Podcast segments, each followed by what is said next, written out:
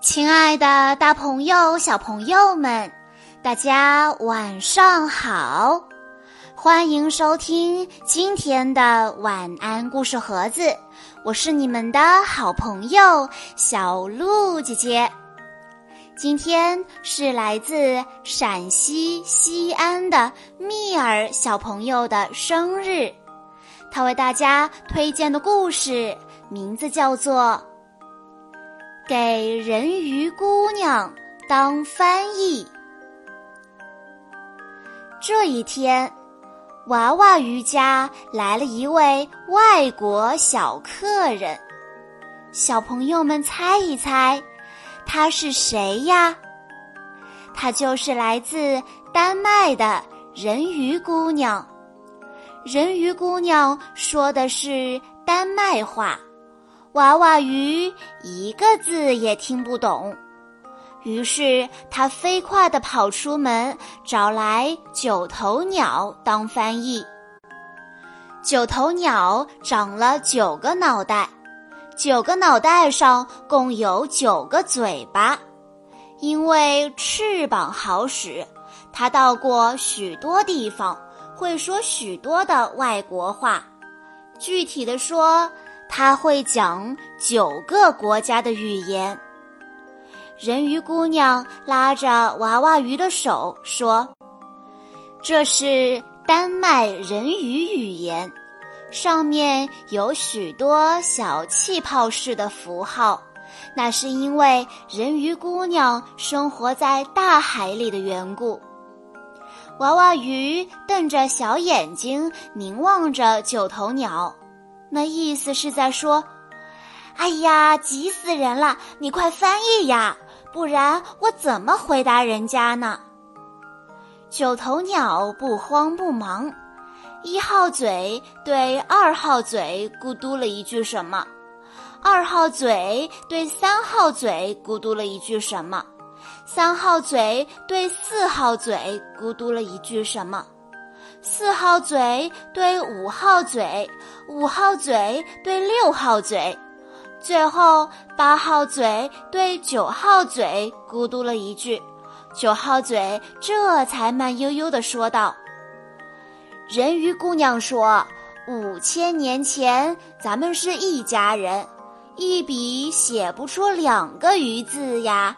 看到你，我真高兴。”本来见多识广的九头鸟，完全可以把丹麦人鱼语言直接翻译成中国娃娃鱼的语言，但是因为它有九个脑袋呀。它常常拿不定主意。再说，它有九张嘴巴，七嘴八舌的。为了公平公正，让每张嘴巴都有表现的机会，充分行使说话权，九头鸟只好这样安排：一号嘴将丹麦人鱼语翻译成澳大利亚袋鼠语。二号嘴将澳大利亚袋鼠语翻译成美国公牛语，三号嘴将美国公牛语翻译成南美洲树懒语，四号嘴说出了泰国大象语，五号嘴翻译成了冰岛企鹅语。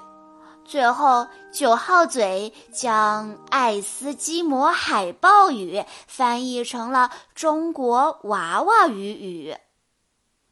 高兴，高兴！我比您更高兴。我代表娃娃鱼家族欢迎您的光临。娃娃鱼说的多好，他的外交口才几乎是天生的。这下轮到人鱼姑娘听不懂了。她忽闪着自己美丽的长睫毛，眼巴巴地望着九头鸟，希望它快点翻译。可是九头鸟依然不慌不忙，这回倒过来了。九号嘴对八号嘴咕嘟了一句什么，八号嘴对七号嘴咕嘟了一句什么，最后。二号嘴对一号嘴咕嘟了一句什么，一号嘴说：“那些飘摇的曲线是不是挺像海底茂盛的海藻、海草、海带呢？”人鱼姑娘像海潮一样激动，他情不自禁地如海浪一般扑过去拥抱娃娃鱼，吧唧一下，在他脸上吻了一下。娃娃鱼的脸唰的一下变红了，红的那么美，那么艳，就像秋天的红叶。此后，人鱼姑娘跟娃娃鱼一起。在大山里、小溪边、森林中、草地上玩了好多天，他们玩得非常开心。娃娃鱼整天乐悠悠地哼着自己编的儿歌，像一个快乐的王子。小小的眼。阔阔的嘴，扁扁的身子，短短的腿，我是快乐的娃娃鱼，我们的生活多么美！啦啦啦，来来来！九头鸟辛辛苦苦地跟着他们飞进飞出，常常弄得头昏脑胀。说实在的。没有这位大翻译，人鱼姑娘和娃娃鱼的短暂交往绝对没有那么浪漫。人鱼姑娘就要回去了，他们依依不舍的分别。人鱼姑娘最后说道：“请仔细瞧一瞧。”人鱼姑娘的画里隐藏着海星、海葵以及许多奇形怪状的珊瑚贝壳。娃娃鱼说：“九头鸟，九头鸟，你快翻译呀！人鱼姑娘到底说什么了？”娃娃鱼着急了，两只绿豆眼瞪得有豌豆那么大。九头鸟半天没说话，实在逼急了，这才一传二，二传三，三传四，最后九号嘴微笑着说：“娃娃鱼，我会想你的，无论在中国还是在丹麦，我们的心总是靠得很近很近。”听完九头鸟的翻译。娃娃鱼放声大哭，哭得就像淘气的小婴儿一样。人鱼姑娘三步一回头，如神话中的仙子似的，顺着溪水飘走了。以上就是今天的全部故事内容了。在故事的最后，蜜儿小朋友的爸爸妈妈想对他说。亲爱的蜜儿宝贝，今天是你六岁的生日，爸爸妈妈希望你以后的日子能够健康快乐的长大。